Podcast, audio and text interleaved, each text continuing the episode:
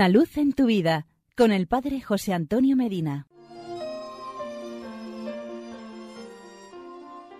Queridos amigos y hermanos, hoy 18 de noviembre es la fiesta de la dedicación de las basílicas de San Pedro y San Pablo.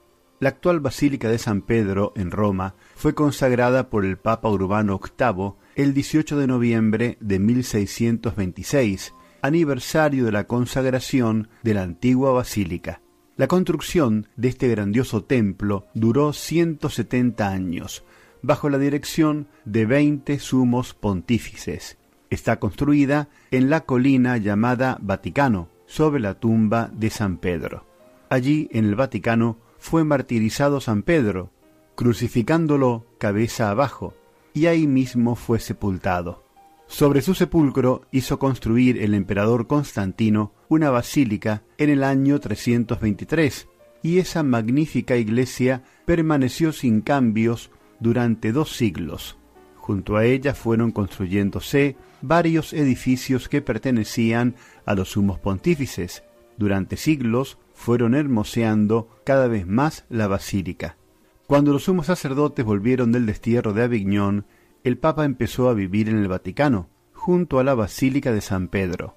Hasta entonces, los pontífices habían vivido en el palacio junto a la Basílica de Letrán, y desde entonces la Basílica de San Pedro ha sido siempre el templo más famoso del mundo.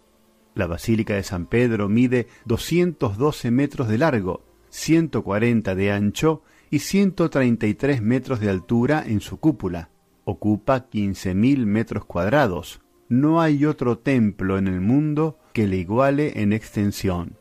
Su construcción la empezó el Papa Nicolás V en 1454 y trabajaron en ella los más famosos artistas como Bramante, Rafael, Miguel Ángel y Bernini.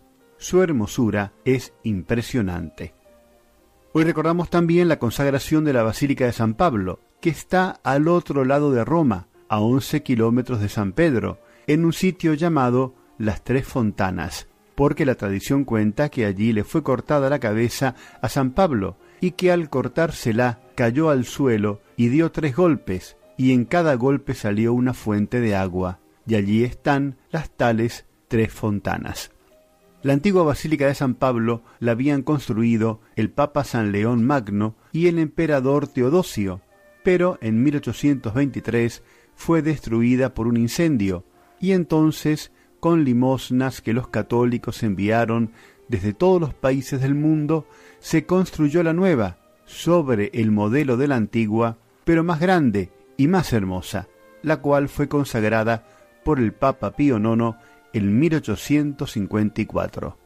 En los trabajos de reconstrucción se encontró un sepulcro sumamente antiguo, de antes del siglo IV, con esta inscripción, a San Pablo, apóstol y mártir.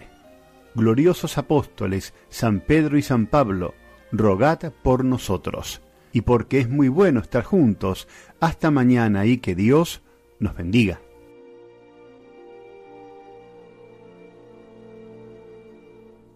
Una luz en tu vida, con el Padre José Antonio Medina.